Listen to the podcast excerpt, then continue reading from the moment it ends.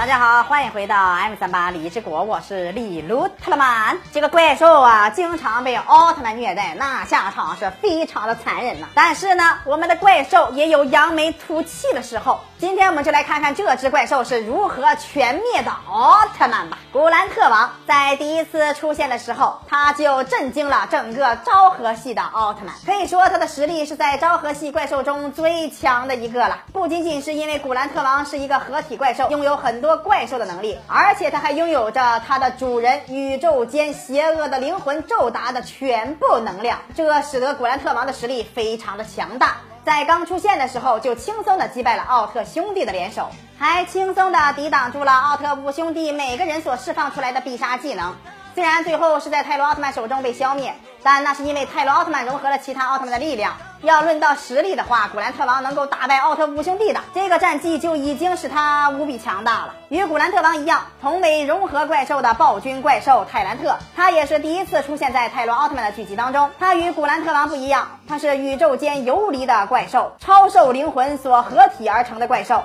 这只怪兽跟赛罗奥特曼一样，是一个十分好战的怪兽。他第一位对战的对象就是拥有着那位大人之名的佐菲奥特曼，但佐菲奥特曼并不那么强大，反而被泰。兰特以快速的攻势打败，连使用奥特签名的时间都没有啊！后来更是相继的打败了其他奥特四兄弟，只不过最后因为来到地球体力损耗过多，才被泰罗奥特曼所击败。如果说实力的话，他可以单挑奥特之父下的所有奥特曼了，但也成为了一个强大的战绩，让他在奥特曼和怪兽之间闻名。火山怪鸟巴顿，这是一只性格残暴的怪兽。泰罗奥特曼为了保护五的安全，结果身受重伤，不幸被巴顿刺穿了腰间盘，使泰罗无法站立。之后两次命中泰罗奥特曼的小心肝，虚弱的泰罗也就这样被巴顿制压，发出了凄惨的叫声。最后由于奥特心脏受损，能量严重消耗，彩色计时器和心脏全部停止了跳动，而倒地身亡。后来泰罗被佐菲送到光之国，佐菲留在地球代替泰罗战斗，结果佐菲的下场大家是有目共睹的。